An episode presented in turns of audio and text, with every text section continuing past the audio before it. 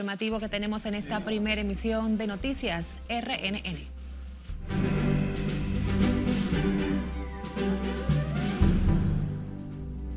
Consternación y luto en el Brizal de la Guayiga por muerte de dos jóvenes cristianos en un intento de atraco.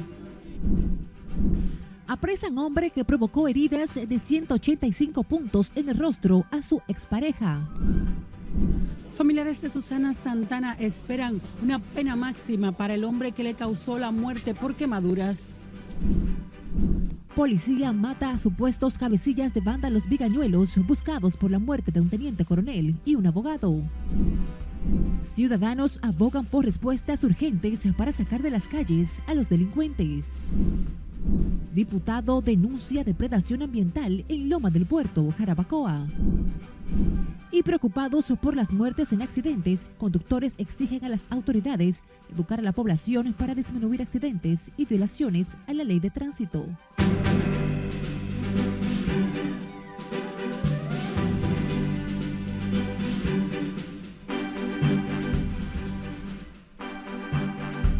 Hola, ¿qué tal? Muy buenas tardes. Gracias por acompañarnos en la presente emisión de Noticias RNN.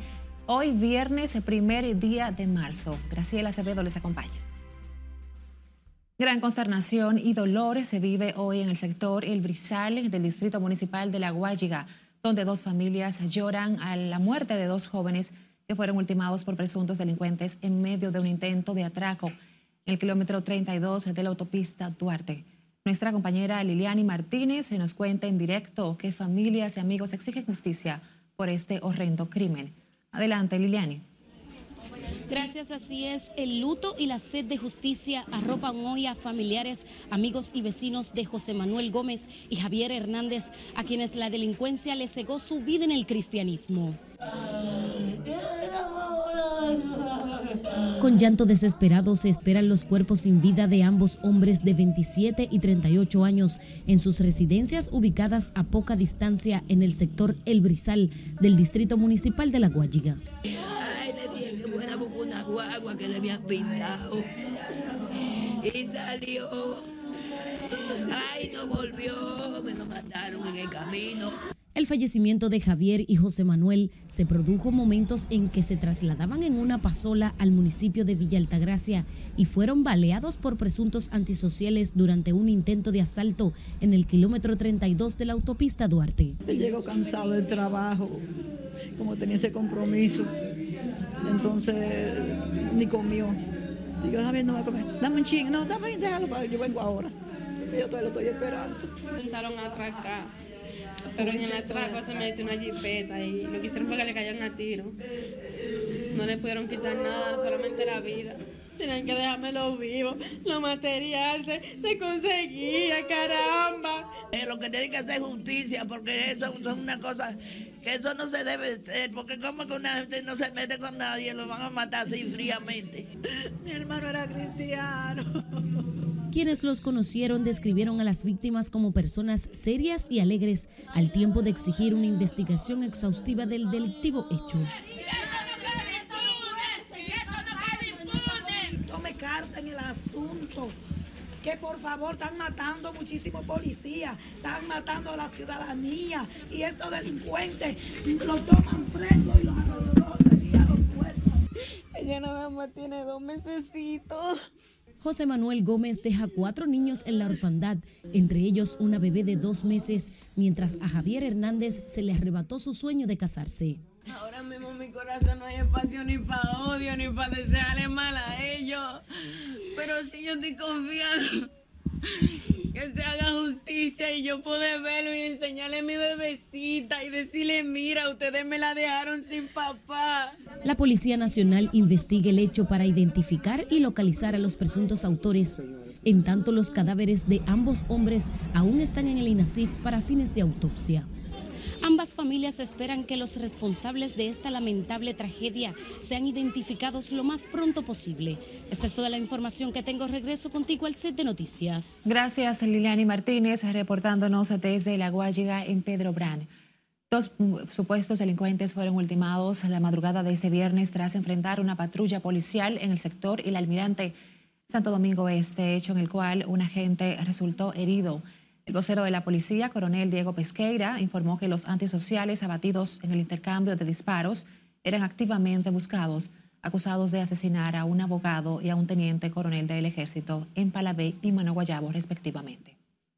Los reconocidos delincuentes Keuris Batista Feneluz, apodado Papichuki, y Martín Noel Jean, a quienes le ocuparon dos armas de fuego con las cuales atacaron a tiros a los agentes actuantes, resultando con heridas el sargento Juan Evangelista Silverio Mora. Supuestos delincuentes acribillados fueron identificados como Keuris Batista Feneluz Papichuki y Martín Noel Gian, quienes fallecieron mientras recibían atenciones médicas en el hospital Darío Contreras a causa de las heridas de bala.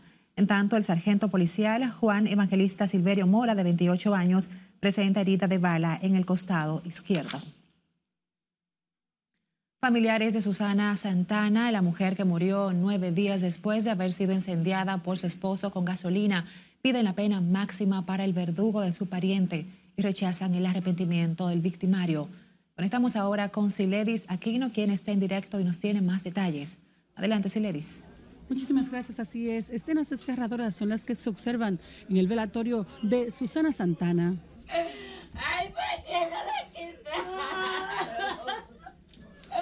Ay, ¿por qué no la... El llanto y consternación es incontenible entre los familiares de Susana, que esperan 30 años para su verdugo. Él debió arrepentirse antes de hacerlo, porque ese tiempo, ese transcurso que él tuvo de sacarle gasolina al motor, de esto, de discutir con ella primero y de todo. Él debió de, recapacitar en ese momento. Entonces ahora yo lo que le pido a la justicia es la máxima pena que se le pueda dar a una persona tan desalmada como él. Según los parientes de la joven madre Robinson a Mauri Javier Rincón, la maltrataba incluso cuando estaba embarazada. Ay, ay, oiga, no una vez no doy tres veces, que dejara ese delincuente, que lo dejara, que un día le iba a dar para matarla. Así mismo lo dije un día. Y tan de estado la para maternidad que creía que iba a perder la muchachita. Pese a las advertencias de sus familiares, Susana Santana Fabián se resistía a abandonar al padre de su bebé, niña que cumplió tres meses justo el mismo día que el papá de su hija le prendió fuego. Él era violento y celoso, muy violento y celoso. Él en una ocasión le había dado a ella y ella lo iba a meter preso y después decidieron, tú sabes, problema entre parejas. Se arreglaron y mira lo que pasó ese día. Ella estaba hablando con unos compañeros. El celoso la trajo a la casa y mira lo que hizo. Robinson y Susana tenían una relación de dos años y fue el martes 21 de febrero cuando el hombre incendió a la mujer con gasolina. La víctima falleció el pasado miércoles en la unidad de quemados del Hospital Neyare Aslora, dejando tres niños en la orfandad.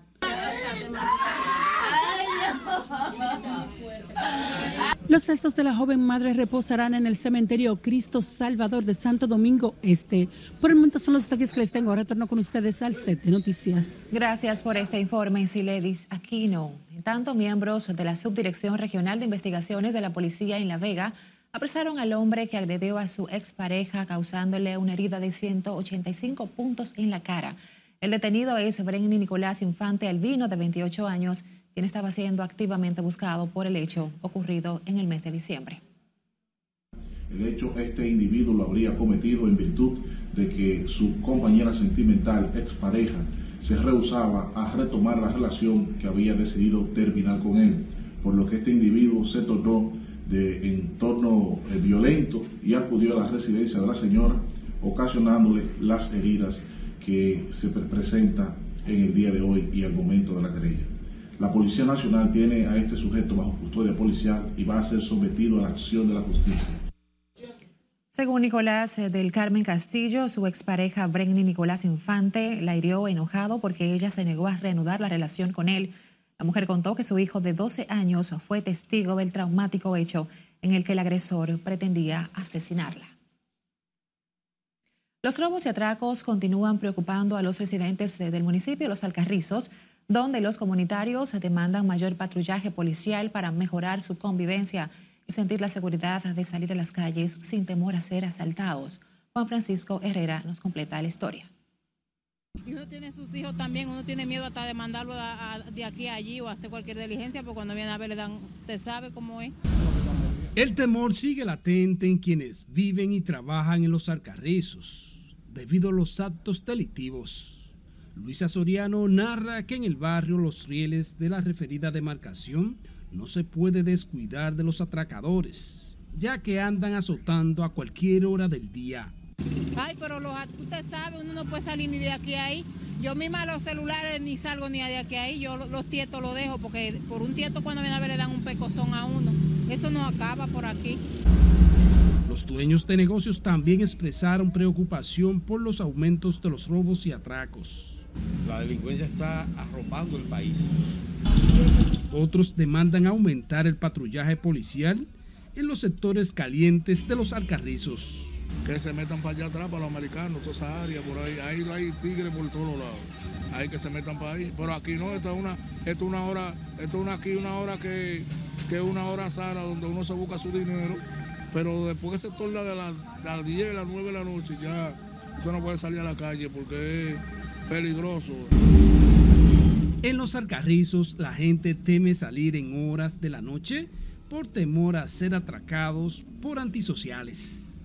Juan Francisco Herrera, RNN. Y ante el recrudecimiento de la violencia criminal por asaltos y robos, ciudadanos abogan por respuestas urgentes de la policía y sus agentes para sacar de la delincuente de las calles y generar un clima de paz y seguridad para la población. Nelson Mateo con más. Los más recientes hechos criminales motivados por los robos tienen preocupada a la gente, especialmente a los que salen en busca del pan de cada día en este país la delincuencia ha desbordado, ha desbordado todos los parámetros. Definitivamente las autoridades no han dado pie con bola con la delincuencia. Es lamentable. Debe de darle para abajo automáticamente porque yo ando en un motor y si ellos me atrapan a mí, yo seré una de las víctimas también. Entonces yo secundo de que la policía debe ejecutar con eso. Según ciudadanos consultados, el recrudecimiento de los atracos preocupa aún más cuando su secuela criminal está tocando hasta los hombres de armas hay que endurecer las penas. El Estado tiene que defenderse, la sociedad no aguanta más. Aquí hay que andar más y, y con los ojos, cuatro ojos abiertos. Es que en los últimos 60 días, tres militares y dos policías han formado parte de la cantidad de víctimas producto de la delincuencia. ¿Qué ganan ahora mismo con agarrar un delincuente? Si lo agarran, ¿verdad? por ejemplo, lo agarran y lo meten preso, dura dos años y cuando de ahí sale peor. Porque se queda con eso, con eso entre la mente. Entonces por eso es que estamos así. Porque esas son gente así que tienen mal instinto. Sí, mayor patrullaje, que los policías este, sean mejor preparados. Todo ese tipo de cosas influyen para combatir la delincuencia. Debilidad humana, poco humanismo que hay. La gente está vuelta loca y sin idea. Pero hay muchos optimistas que entienden que la delincuencia es un tema de percepción y aún bajo control de las autoridades. Pero eh, de manera general, general, general, podríamos decir, y lo comparamos con países de otra región, que todavía en la República Dominicana los índices de violencia son mucho menores que países de la región que tienen la misma característica que, que la nuestra. Sin embargo, la mayoría de los ciudadanos entienden que si los delincuentes ya no están respetando ni a los guardias ni policías, hay que sacarlos de las calles bajo el esquema que sea necesario. Nelson Mateo, RNN. Producto del desorden el caos que a diario registra el tránsito vehicular en el país, un grupo de ciudadanos pidió a las autoridades adoptar acciones contundentes y educar a los conductores para que respeten las leyes de tránsito. El grupo explicó que no es la sociedad quien debe tomar acciones en este sentido, sino que es responsabilidad de las autoridades controlar a motoconchistas y deliveries. Es conocido por todos que el tránsito en República Dominicana es un caos y la seguridad de la ciudadanía está en constante peligro por el asedio de los motociclistas, que han hecho lo que han querido con nuestras calles y aceras y respetando todas las leyes de tránsito, leyes que se supone que son iguales para todos y todos debemos cumplirlas. Aquí somos empresarios, ciudadanos, que exigimos que se cumpla la ley 6317 en en compañías como es el Intran y la DGC. De por sí hay, como dicen, mangos bajitos que, se pueden, que pueden resolver un alto porcentaje con las empresas de delivery de comida que se responsabilicen por sus conductores. Los integrantes de la organización, miembro Orden Vial, consideran que se debe fomentar y comenzar a transformar el tránsito para evitar que el país continúe en el ranking de las naciones en la región donde los accidentes de tránsito siguen siendo la principal causa de muerte. En otra información, el presidente de la Comisión Permanente de Interior y Policía de la Cámara de Diputados, Edwin Mejía, denunció un amplio proceso de depredación ambiental al que está siendo sometida la loma del puerto en Jarabacoa.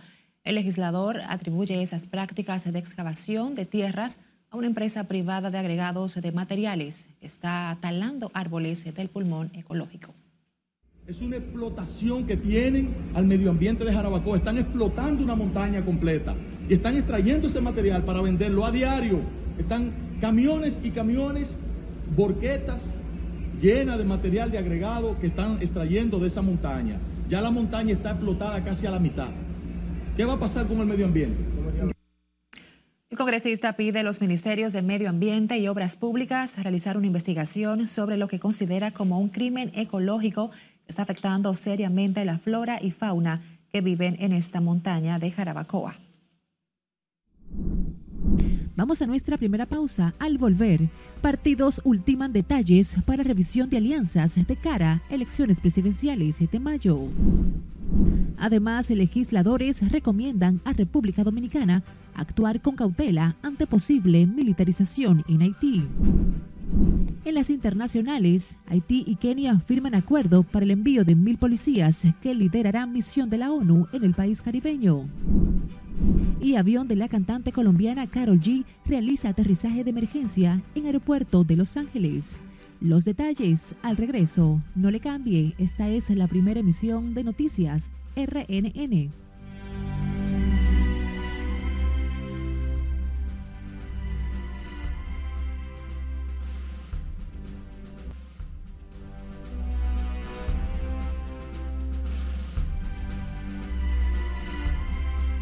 Abrimos panorama internacional con Kenia y Haití. Firmaron este viernes un acuerdo solicitado por los tribunales del país africano para permitir el despliegue de un contingente de mil policías kenianos que liderarán la misión multinacional de las Naciones Unidas para hacer frente a la crisis y de la seguridad en la nación caribeña. Scarlett Guichardo con más en el resumen internacional. Con la firma del acuerdo debería quedar superado el último obstáculo puesto por la justicia keniana, un mes después de que el Tribunal Superior de Nairobi prohibiera el despliegue de policías kenianos al establecer que el Consejo de Seguridad Nacional de Kenia no tiene protestad para enviar a sus agentes al extranjero. Según un comunicado, el presidente keniano William Ruto y el primer ministro haitiano Ariel Henry hablaron de las próximas etapas para permitir una aceleración del despliegue en el país caribeño, donde las bandas armadas han desatado una violencia brutal que intranquiliza a toda la población.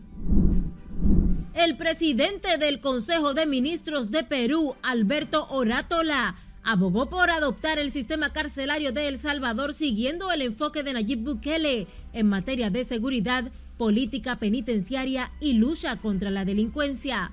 El funcionario incluso aseguró que instruyeron al ministro de Justicia y los profesionales del Instituto Nacional Penitenciario del país a revisar y hacer propuestas concretas ante el Poder Ejecutivo. Un tribunal austríaco condenó a 20 años de prisión a una mujer que casi condujo a su hijo de 12 años a la muerte, encerrándolo en una jaula para transportar perros.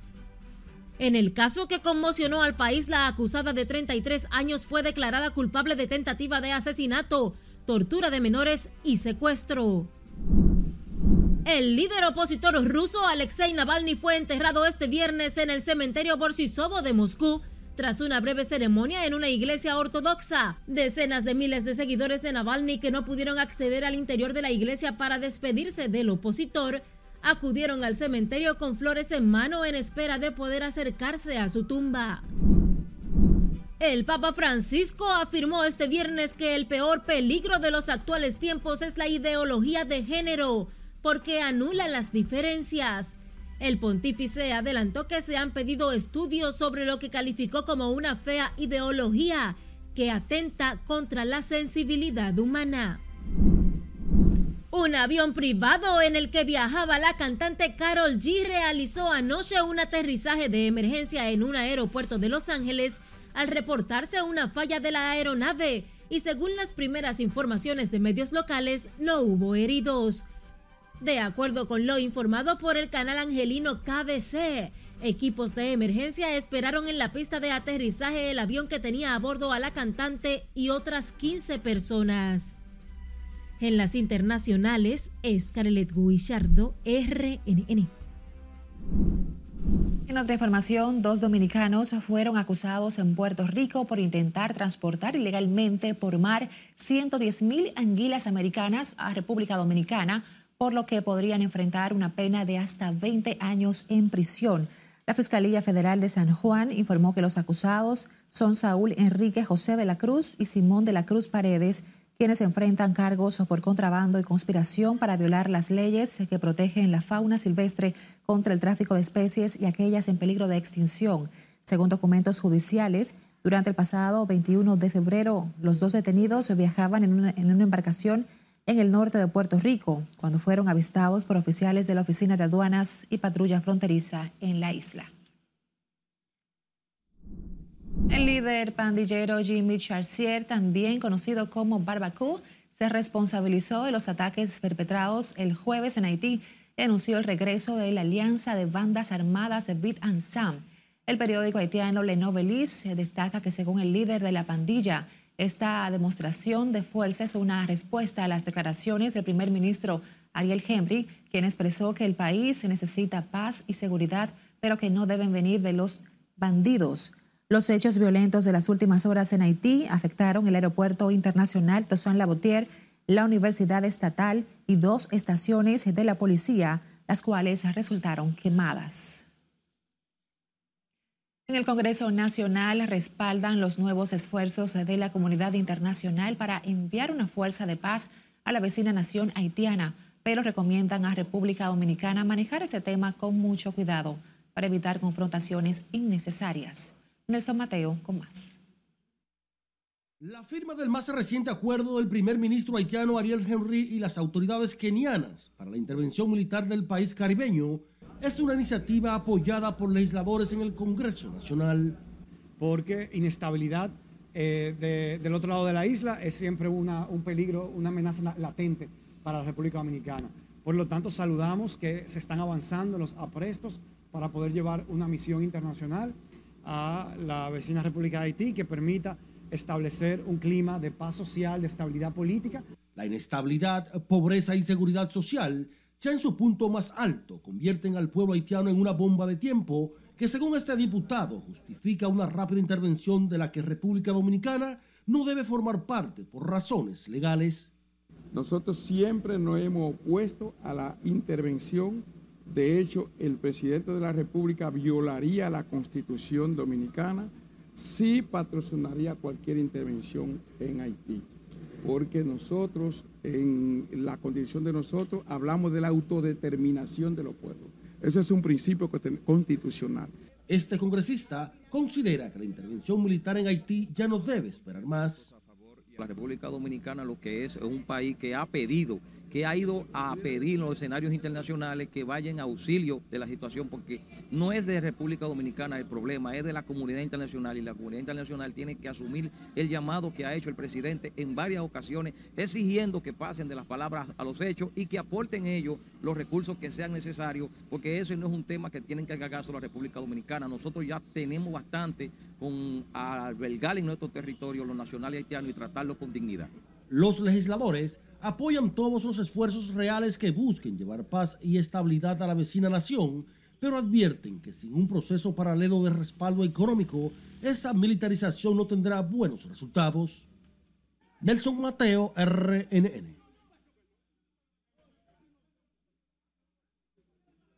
Cambiando de tema, los partidos políticos ultiman detalles en la revisión de las fusiones, alianzas y coaliciones que deben depositar ante la Junta Central Electoral de cara a las elecciones presidenciales y congresuales del próximo 19 de mayo. cuyo plazo adicional dado por el órgano vence este sábado a las 6 de la tarde. Como nos cuenta Margaret Ramírez, el órgano rector de comicios de elecciones ya ha establecido un cronograma de acciones hasta el 19 de mayo.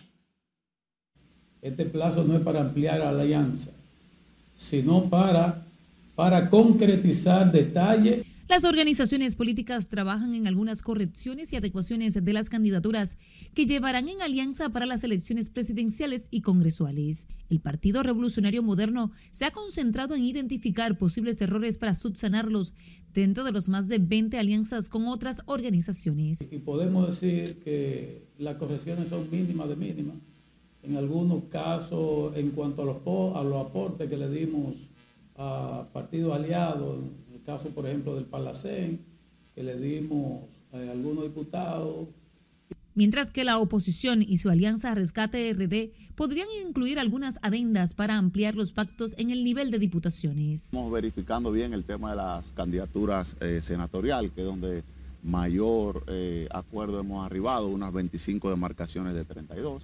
Estamos revisando ese tema también, llegando a alianza también en el nivel de diputados con otras organizaciones que en principio no habíamos no la habíamos arribado. El caso del Partido de la Liberación Dominicana tiene su explicación, primero en que esto es un proceso ininterrumpido que continúa al proceso y casi en paralelo al proceso que recién terminamos de las elecciones municipales, pero sobre, pero y sobre todo porque mm, estamos haciendo alianza con ocho partidos políticos en distintos niveles de elección. Llegado marzo, el calendario electoral se intensifica. Entre los plazos que vencen en los próximos días están para el 7 de marzo es el límite para presentar candidaturas congresuales y presidenciales, mientras el 8 vence el plazo para presentación de presupuestos de la campaña. El 10 de marzo es el límite para la proclamación de la Junta Central Electoral y el 12 es el límite para la notificación de aceptación o rechazo de candidatos. Para los comicios de mayo, el padrón electoral se da de 8.1 millón de electores. De estos, poco más de 800 mil están empadronados en el exterior. Margaret Ramírez, RNN. Vamos a nuestra última pausa. Cuando retornemos, comerciantes de San Juan se quejan de pocas ventas, pese a abundancia de productos y Juan Luis Guerra Estín, Juanes y Residente, se presentarán juntos en un festival de música en Santo Domingo. Más al volver, mantenga la sintonía con la primera emisión de Noticias RNN.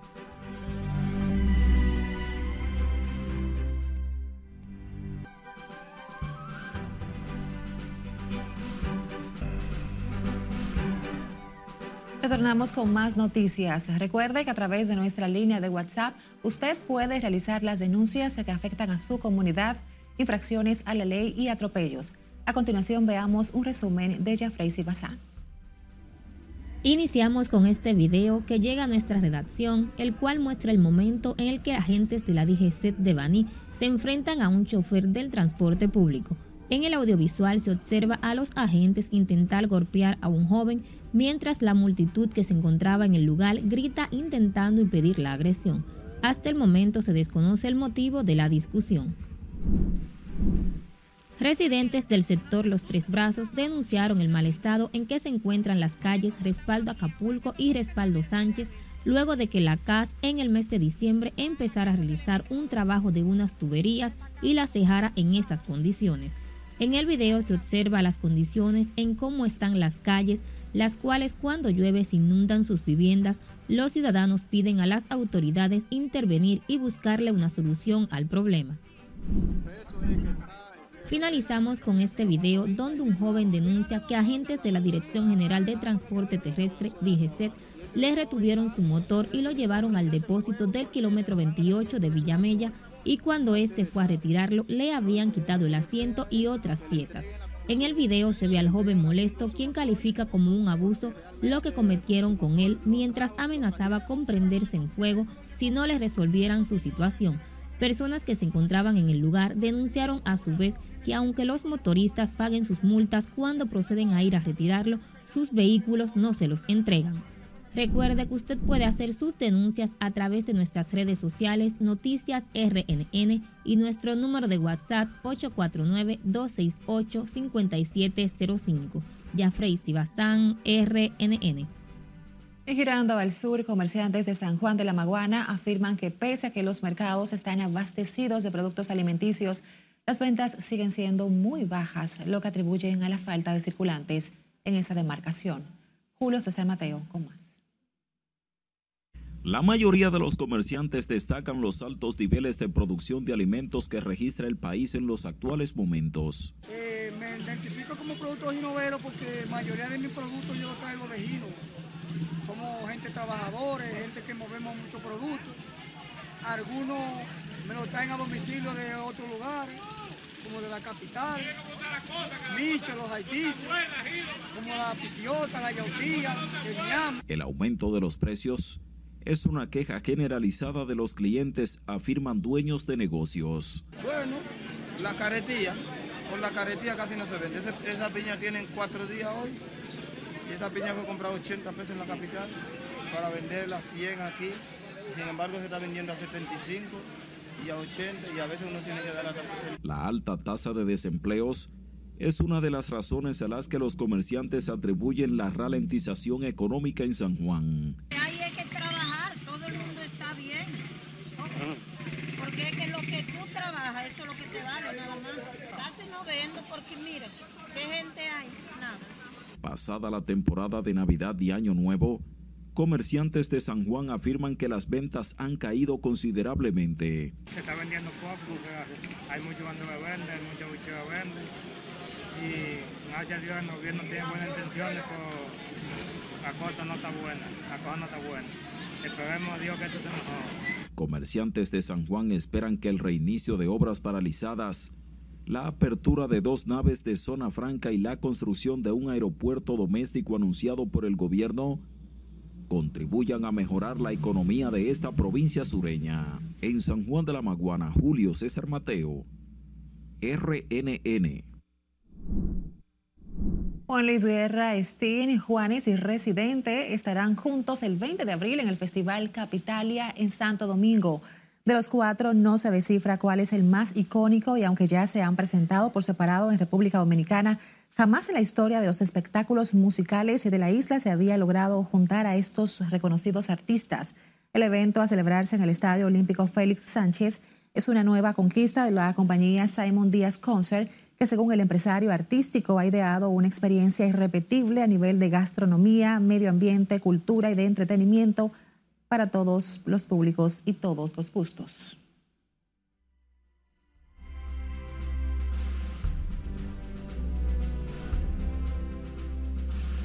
Buenas tardes amigos, bienvenidos a Los Deportes y hoy es viernes, que te quiero viernes. Felicidades en este primero de marzo. Qué lindo, llegó un mes, el mes de la primavera. Arrancamos con los deportes y es que LeBron James sigue como el buen vino. Ayer LeBron metió 31 y se colocó a 9 puntos para llegar a los 40 mil en su carrera de 21 años en la NBA. Pero el hombre grande fue este, Anthony Davis, con 40 puntos, que contribuyó también en la última canasta, en el tiempo extra, para darle el triunfo al combinado de los Lakers, 134 a 131 y extender la mala racha de los Wizards a 13 derrotas en forma consecutiva. Óyeme, LeBron nunca ha estado en baja en esta temporada con 39 años de edad. 9 puntos para los 40 mil. Jordan Poole añadió 34, su mayor registro de la campaña. Marvin Bagley, tercero, añadió 23. Y los Wizards están a tres derrotas seguidas más para igualar la marca, la peor marca de la franquicia. Los Wizards tuvieron a Kyle Kuzma, un ex Lake, con 21 puntos y Corey Skipper con 20 tantos. Pasamos al encuentro de los Nuggets, enfrentaban al combinado del Heat. Michael Porter Jr. metió 30 puntos para lograr la victoria de los Nuggets de Denver, 103 por 97 frente al Heat. Una remontada en el cuarto periodo y que supieron reponerse al ataque de a la salida de Jamal Murray por un esguince en el tobillo. Porter capturó 11 rebotes además para ayudar a los Nuggets a mejorar a 5 y 0 desde la pausa del juego de estrellas. Nikola Jokic convirtió dos tiros libres y terminó con 18 puntos, 11 rebotes y 7 asistencias y puso fin a una racha de 4 triple dobles en forma consecutiva. Vámonos al partido de los Warriors de Golden State que enfrentaron a los Knicks de Nueva York. Stephen Curry añadió 31 puntos, capturó 11 rebotes y los Warriors vencieron 110 a, 100, a 99 a los Knicks. Jonathan Kuminga aportó 25 puntos para los Warriors que extendieron su racha de victorias fuera de casa a 7, la más larga desde que ganaron 11, 11 seguidos en la temporada 2018-2019. Los Warriors tomaron una delantera de 14 a 0, como ven ahí, en ese inicio del juego y nunca estuvieron en desventaja. Clay Thompson añadió 16 puntos, Chris Paul 11 con 6 asistencias en su segundo partido de regreso. Jalen Bronson añadió 27 por los Knicks. Finalizamos con el encuentro de los Bucks de Milwaukee y de Giannis Antetokounmpo. Ayer el griego sumó 24 puntos y 10 rebotes por los Bucks de Milwaukee que barrieron la serie de cuatro partidos en la temporada ante los Charlotte Hornets al derrotar los 111 por 99. Madley, Malik Beasley añadió 19 puntos, metió 5 triples y Bobby Porris contabilizó 14 puntos con 10 rebotes. Los Bucks aplastaron a los Hornets con un promedio de 29 puntos en esta temporada, el mayor margen en la historia del equipo. Y Brandon Miller lideró a los Hornets ayer con 21 puntos y Mal Bridge añadió 15, además de capturar 10 rebotes. Miren, voy a finalizar recomendándoles la serie de Video Prime de Yanis Antetokounmpo. Un sueño de verdad muestra cómo Yanis, sus padres emigraron desde Nigeria hacia Grecia, cómo llegaron sin saber el idioma, las vicisitudes que pasaron, todas las peripecias, vendiendo cositas, señores, lentes, eh, teléfono, lo que sea, vendiéndolo en las calles para poder sobrevivir día a día hasta que Yanni se hizo la estrella que vemos hoy en la NBA. No fue fácil, pero una bonita historia, una, una recomendada para este fin de semana que arranca con la Fórmula 1 el domingo en Bahrein. Es todo en los deportes. Vamos a terminar entonces con nuestra queridísima Graciela. Una historia basada en la vida real, Joana. Así es. Exactamente. Y como dicen, sin sacrificio no hay victoria. Mira, a veces cuesta mucho, pero es un impulso para uno salir hacia adelante y poder cambiar su estilo de vida. Y sobre todo, Graciela, valorar lo que tú tienes después. Porque esos muchachos pasaron trabajo. Te, te recomiendo que la veas, de verdad. Así será. Te contaré. Sí. Gracias, Giovanna. Como siempre, ustedes también las gracias por acompañarnos. Feliz tarde.